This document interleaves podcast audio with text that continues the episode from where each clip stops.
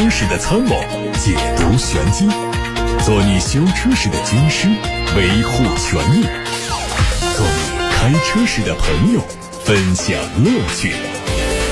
调频九二七，傍晚六点半，董涛说车，只和车友在一起。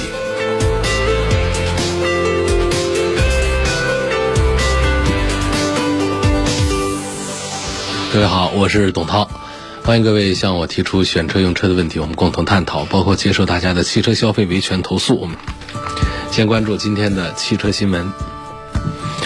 自主车企拜腾因为资金和运营问题，从去年年中就遭遇停摆，在持续停工六个月之后，公司再次发布邮件宣布延长停工停产到二零二一年六月。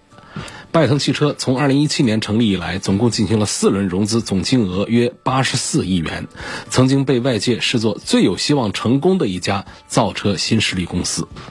值得一提的是，有媒体报道说，拜腾汽车和富士康科技集团南京经济技术开发区正式签署了战略合作框架协议，将合力加速推进拜腾首款车型的量产制造工作，力争在2022年第一季度之前实现量产。目前，有关富士康具体的注资金额还不清楚，此前的消息显示大约为两亿美元。二零二零年，国内乘用车市场总共五十四个汽车品牌发布了一百三十六次召回公告，累计召回乘用车六百六十二万辆，同比降低百分之一点六三，实现年度召回规模三连降。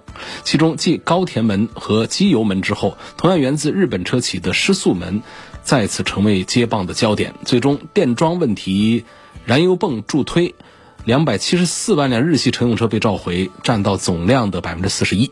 二零二零年，特斯拉、理想、威马、吉星、领跑五家造车新势力总共发布了八起召回公告，累计召回汽车四点六四万辆，涉及品牌较上年多了三家，召回的数量增长了百分之一百四十五点四。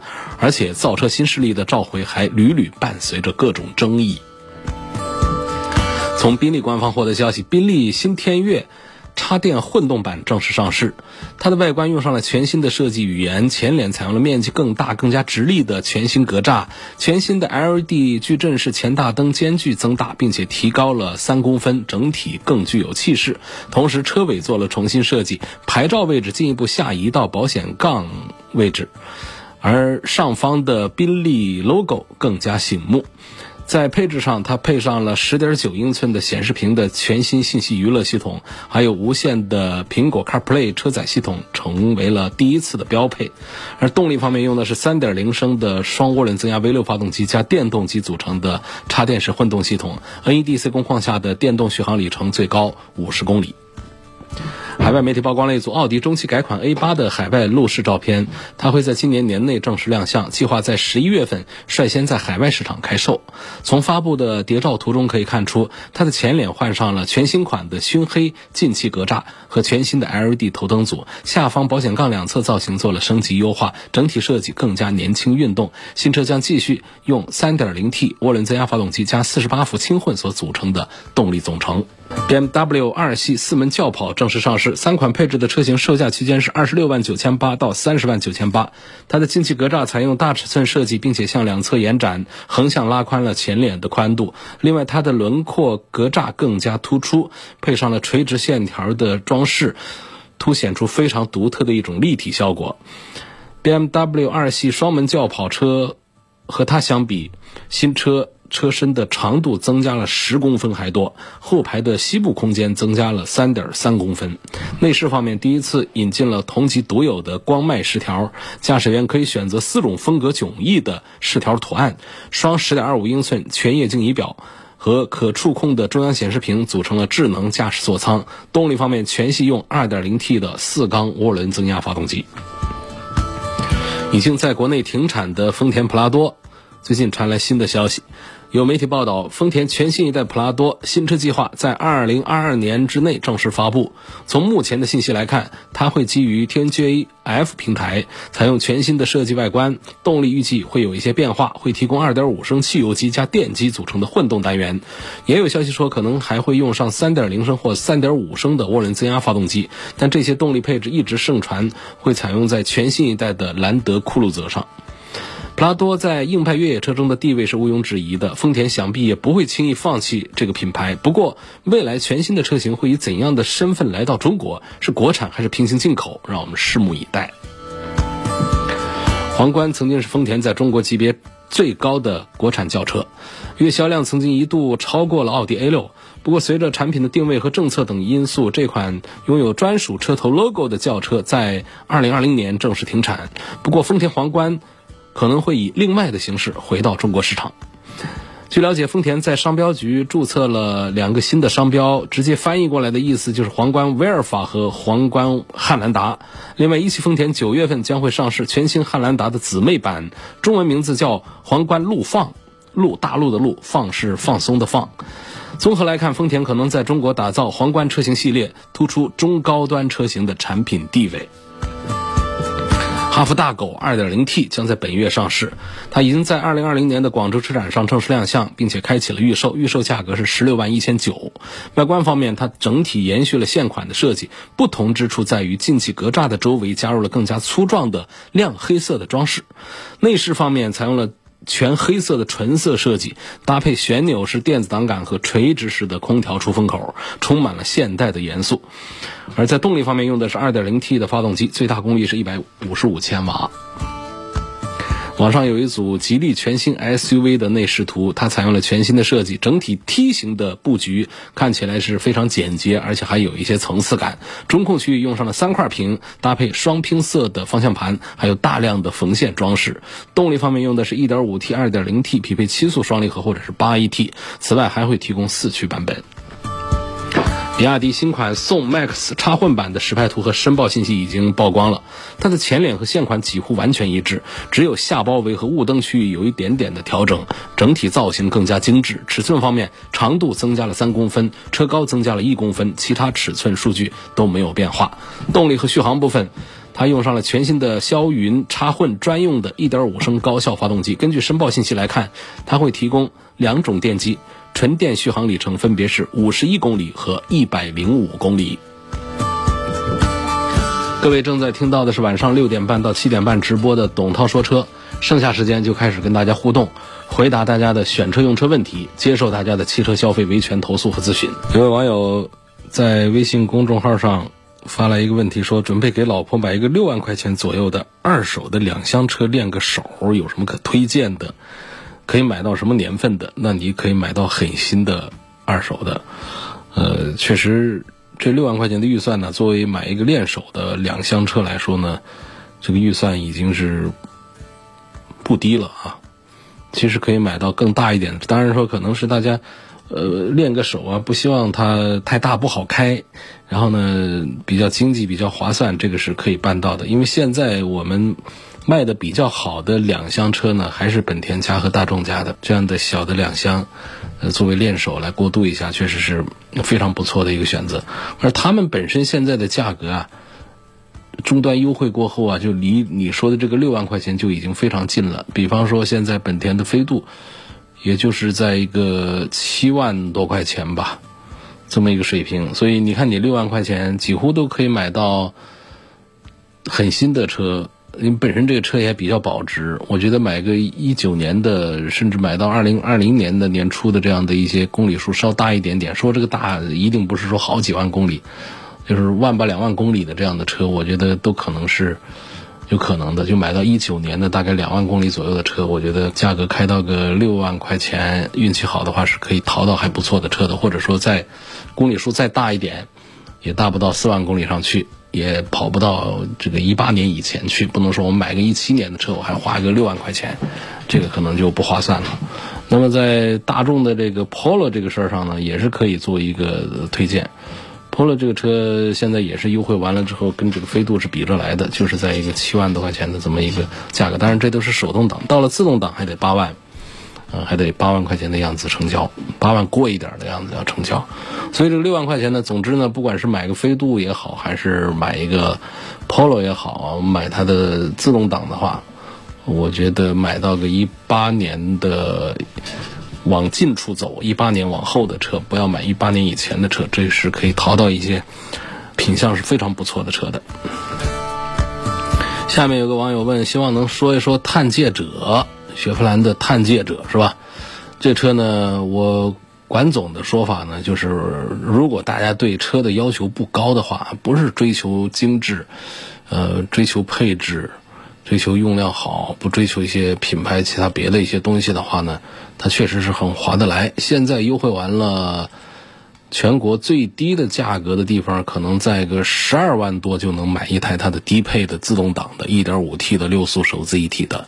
你要知道，这还是一款虽然是紧凑型，但是已经是比较大的紧凑型的一个合资品牌的 SUV 了。所以这个价格确实是很惹人爱的。所以你对车的要求不高的话，图便宜买这么一个车，我觉得是没毛病的，是可以。但是你对车要是有一些要求的话呢，你不要。去冲着这个探界者的这个价格来买它，有一些车呢是降价之后啊，价格价格一降，那马上就可以有销量的反弹。但是这个雪佛兰探界者现在就靠着降价续命了。你要是不降价，这个车就完全就就不行了。这个车的上市是二零一七年，呃，那个时候呢，好多的跟它一样大小的途观呐、CRV 啊、RAV4 啊。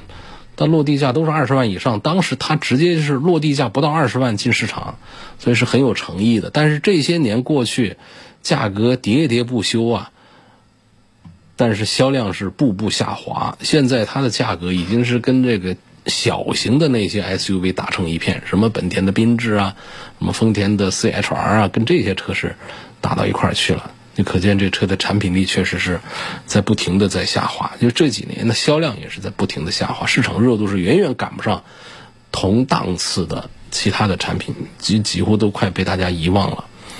嗯，从二零二零年的这销量来看的话，滑到每个月也就才个三千辆左右，就放在整个 SUV 市场里面，就是成绩比较落后的了。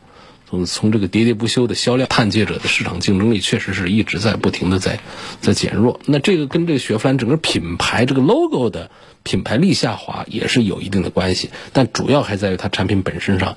这些年汽车发展是非常快的，但是探界者它没发展产品力方面，当时进场的时候只是一个价格上的优势，就没有什么技术上的领先，所以没有这样一个领先。过个几年之后，它它迅速就会落后啊。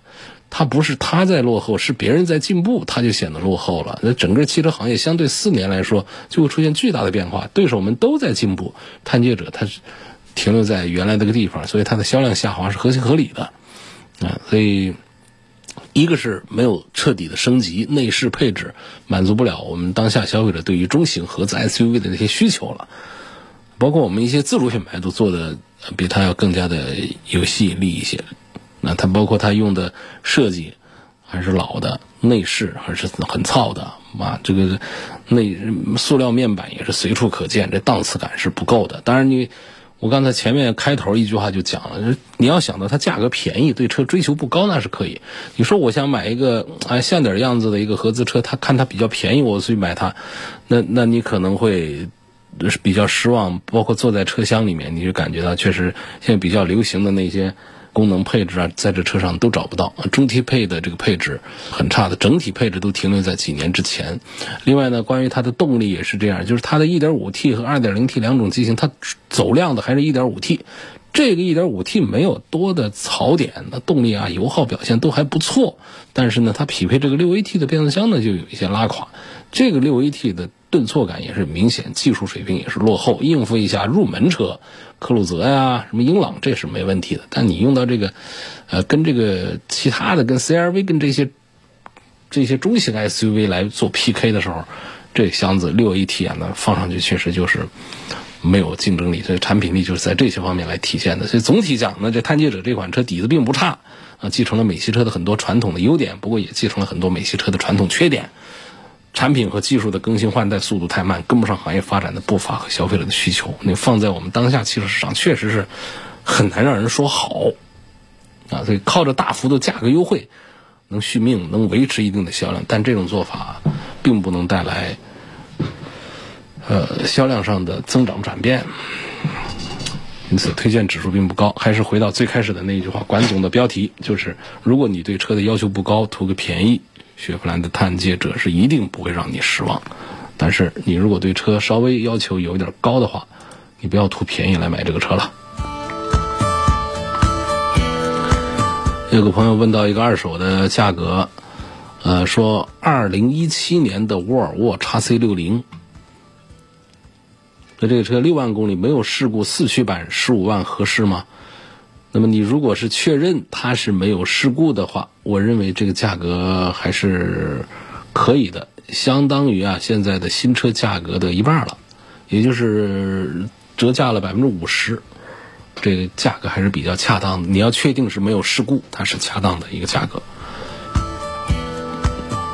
现在来看，大家通过董涛说车微信公众号后台发来的问题：五十万左右买个雷克萨斯好呢，还是买个途锐好啊？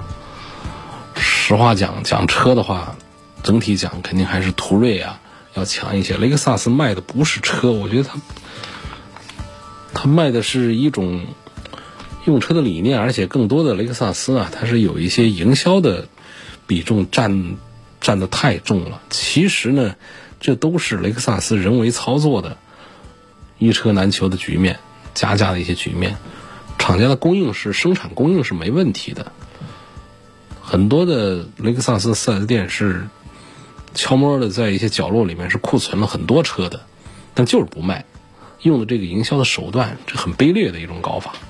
随便一个 ES 让你等好几个月，然后再加个几万块钱，其实那车就是一片片都停着。首先我在节目里推荐雷克萨斯都比较少，因为它的营销占比太大了，盖过了它本身对产品的研究。因为作为丰田的高端品牌，它本身。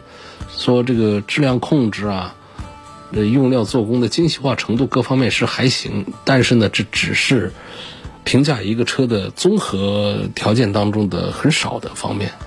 关于它的这个其他的各方面的东西呢，其实它并没有多少竞争力，只是呢，在这个市场上，它营销手段高明，弄得大家对这个车。好像印象挺好的，觉得买到就是很占便宜的一个事儿，买到就是很有运气的一件事儿，啊，开到呢那就是很有品位的一件事儿。实际上，你要是直接问这两个车，五十万买个雷克萨斯还是买个进口大众的途锐的话，讲车本身好的话，我肯定赞成营销严重失当的大众的途锐。营销适当意味着什么？我们得到的车上是有实惠的，车是更好的。这个道理很容易理解，很容易懂。它营销占的比重太大了，你你还想象它的车也特别好的话，哪有那么傻的？建不建议花个二三十万买一个自主品牌的高端车型？不多，选项少。但是你要说到具体的车型的话呢，二三十万现在我们还是有一些，还是有一些可以看一看。但总体上呢，还是。推荐指数并不高，我还是赞成十几万我们的自主品牌，个顶个的是做的是非常棒了。现在在二十万上方呢，闹得最响的还是红旗，呃，红旗的这个车子呢，这你说不推荐吧？我们这最最狠的这个自主品牌，这好像有点儿这个不合情理。但是你说推荐吧，实际上你在身边你又看到了多少人在开着红旗，所以它也是营销比重比较大，包括车的这个。故障啊，有一些东西啊，它还是控制的并不是那么的好，所以如果说我们花二三十万来买一个自主品牌的话呢，还是不如买一个二三十万的合资产品，要更加的恰当一些。当然，新能源除外啊。所以，我还是推荐，如果喜欢一个自主品牌的话呢，还是买十几万。现在有很多产品做的非常优秀，超过我们的合资车。但是如果我们是三十万左右这样的预算的话呢，我赞成还是在咱们的合资产品当中挑一个销量大的好的。现在看来自八六八六六六六六的问题，汪先生希望推荐一个五十五万元左右的性价比比较高的 SUV。这个我的一个观点啊，就是这个预算呢是不不高不低不好办。你完全可以把预算降到个四十几万买一个，买一个中型的没问题，这个豪华品牌的也可以。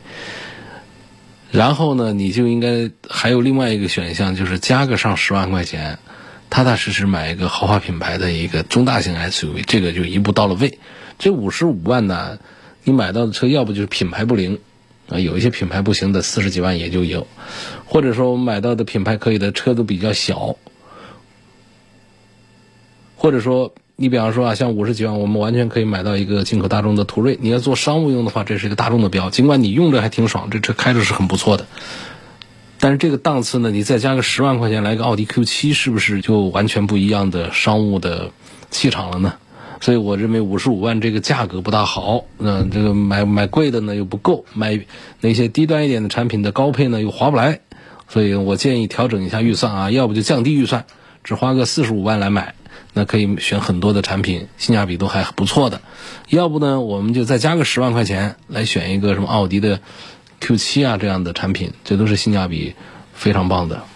还有朋友罗先生他问，从性价比方面分析一下。宝马五系的五三零和五二五到底应该怎么买？这是一个高低功率。除了高低功率之外呢，它们还有一些配置上的一些小的区别。那每一个段落之间呢，隔着大概四万块钱，就是从五二五到五三五三零中中间隔着四万块钱。这四万块钱首先带来的就是动力上确实是不一样的感受。这个提速的时候跟脚的多，油门啊踩起来还是要感觉车子更有劲儿一些。这是高功率的五三零带来的显著的一个变化。那么为这个来买一个单呢？你说花四万块钱是不是值得呢？这个是值得商榷的。似乎这个差价稍大了一点。如果这个差价是两万块钱，那也就好了。但实际问题呢，它的这个五三零呢，它本身在配置上还有一些不一样。你比方说像这个选装件这些东西，五二五上很多选装的权利都不给你。比方说像这个安全系统的电控安全系统的一套东西，主动刹车啊这样的东西，它没有选装的圈给你，没有给你打勾的画勾的地方。另外呢，像这个一些舒适的部件呢，它都是在五三零上，它都是自己带的。像这个感应的后备箱，啊，包括全车的无钥匙进入，这些在我们实际用车中呢，它还是比较实用的，也免得在外面去加装比较麻烦。包括说这冬天来了，用过前排座椅加热的朋友，还是会喜欢这样一个功能的。哪怕这个车不带通风，那冬天的时候给车加个热，坐在上面。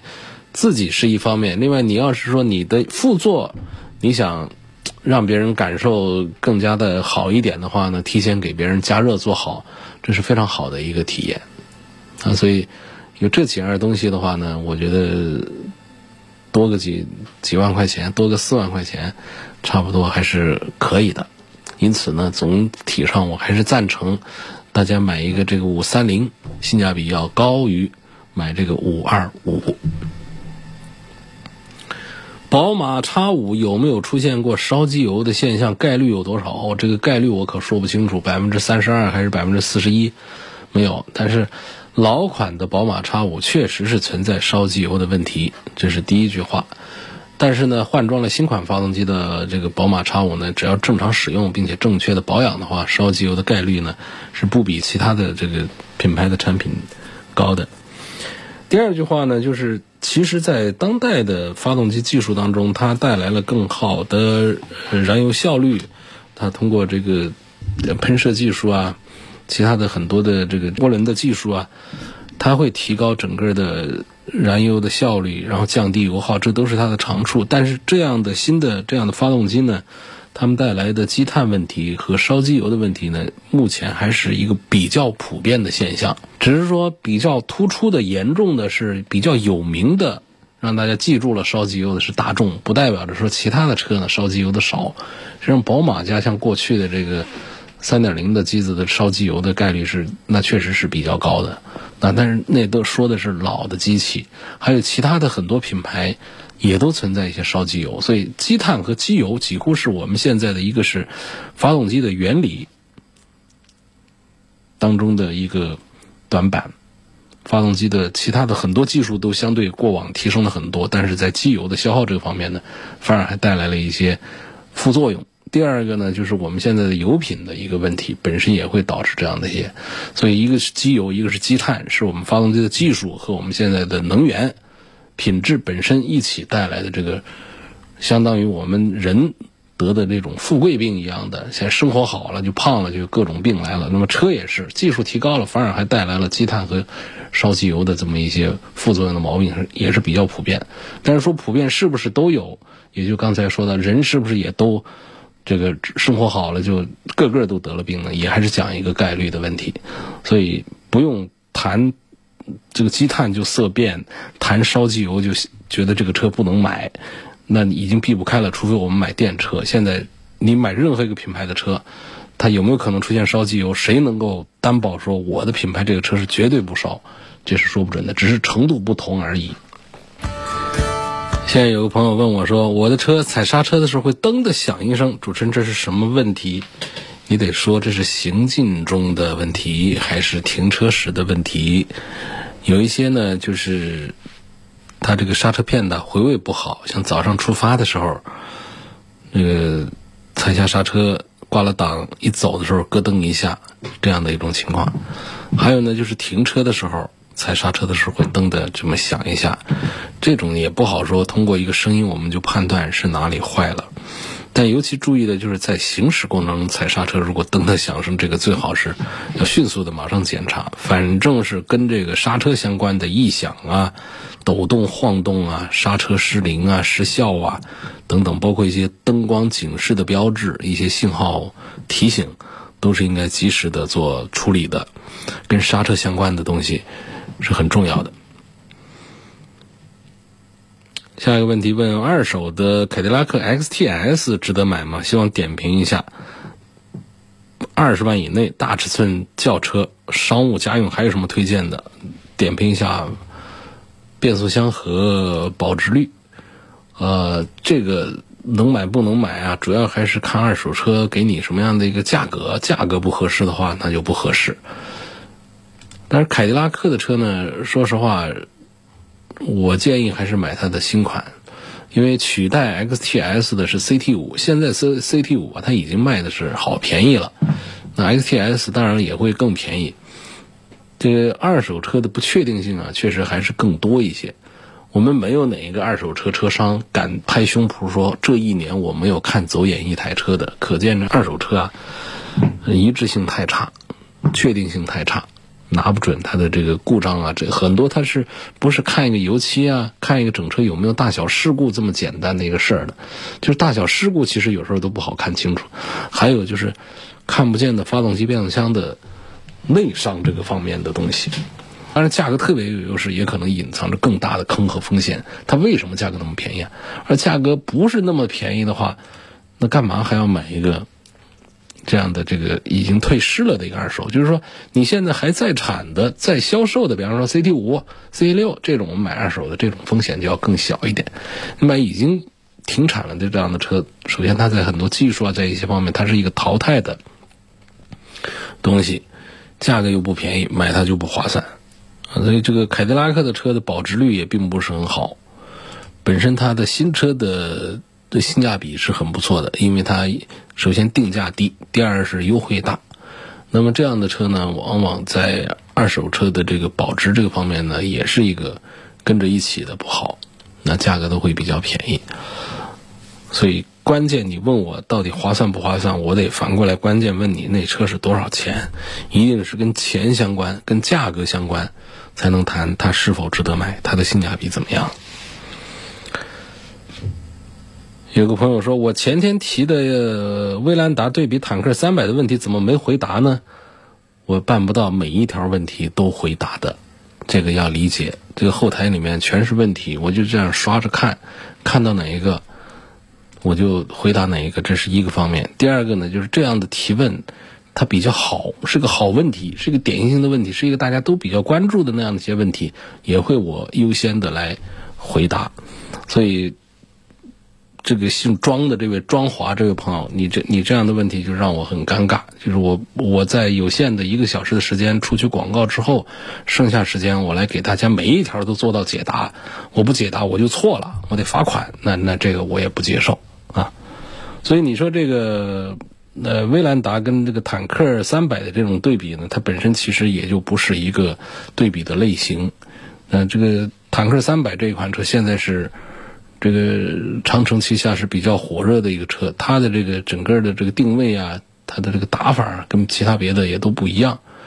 我觉得你要是喜欢这个坦克三百的话，它应该跟这个威兰达呀没有太多的这样的这个这个对比的这种关系。我目前还是赞成呢，就是随着大家的一个主流的一个选项，大家热衷于看这个坦克三百，你可以重点关注一下这个车去。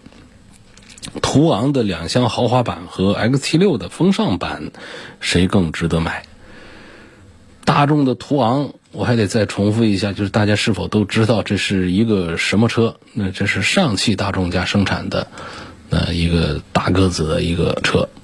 啊，这是一款 SUV。这款 SUV 呢，实际上并不是一个一个大型的 SUV 的平台上的一个产品，它是一个。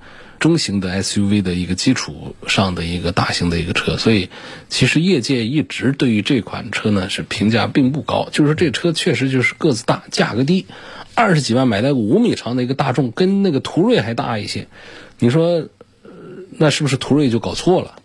那肯定不是，途锐最便宜也得卖个五十几啊，那肯定就还是这个车啊本身就是蛮哄人的，就是外面做的好看，做的大，它其实它从这个底盘技术啊。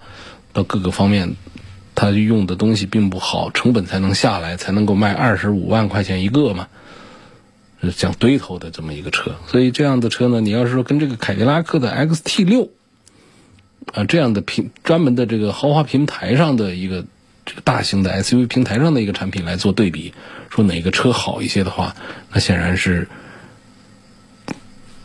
XT 六是要更值得推荐一些的。当然，X T 六本身它在这个价格上也是要贵一些。你这样的对比，就是对途昂的欺负途昂了，呃，对途昂不公平了。还有个网友问：是在这里提问吗？能看得见吗？我能看得见。二十五万左右 M P V 家用盒子品牌有个什么的推荐的？啊，这二十五万左右的 M P V 呢，就是我们买那个入门的别克的。G L 八啊，还有我们的奥德赛、艾力绅，这些都还是目前的主流。如果我们要这个讲这个性价比方面再要求高一点，你看看，价格又便宜，个儿也比比较大，然后配置还这个比较高的话呢，我建议这个朋友其实可以呃看一下这个广汽的传祺的，也有小的要叫 M 六的，有大的叫 M 八的。这个价格呢，你可以买到像你二十五万的这预算的话，可以买到它的高配。这各方面呢，要跟这个奥德赛啊，跟这个艾力绅这些相比的话呢，它会更显性价比一些。作为商务用的话呢，尺寸大一些，要好一点。从家用的角度呢，我还是推荐艾力绅跟这个奥德赛要多一点。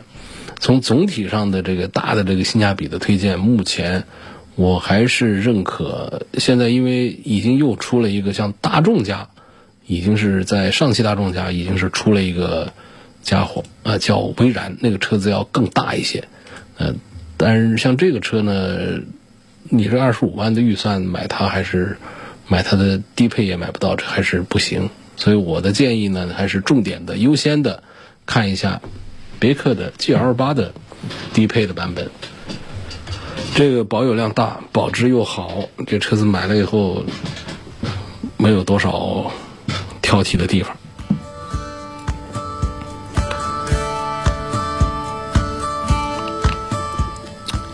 下面有个朋友说，我一直听节目，家里的第二台车三十万的预算，推荐一下轿车或者是 SUV，要求是省心、舒适、性价比高的。三十万左右的预算，推荐轿车或者 SUV，就省心舒适、性价比高。现在的车的性价比基本上都比较高。三十万左右的预算呢，可以买到豪华品牌的小车，或者说我们自主品牌的大车。我实在是也没有办法一下子蹦出一个品牌或者一个车型来说，这三十万买它确实是最划算了。所以这个提问呢，我还是觉得很困难，难以回答。应该是给几个品牌。给最好是能够给到两三个具体有焦点的车型，再加上自己的一些需求放到一块儿，否则呢，我们不如发布一个榜单：三十万最值得买的轿车是什么？三十万最值得买的 SUV 是什么？我们社会上不是有很多乱七八糟的各种这样的榜单吗？那种榜单都是活见鬼！谁跟你说这三十万这个车就是最值得买的？汽车相对论一定是比着看的。今天就说到这儿，感谢各位收听和参与晚上六点半到七点半钟直播的董涛说车。明天晚上六点半钟，我们继续在调频九二七的电波里说车，再会。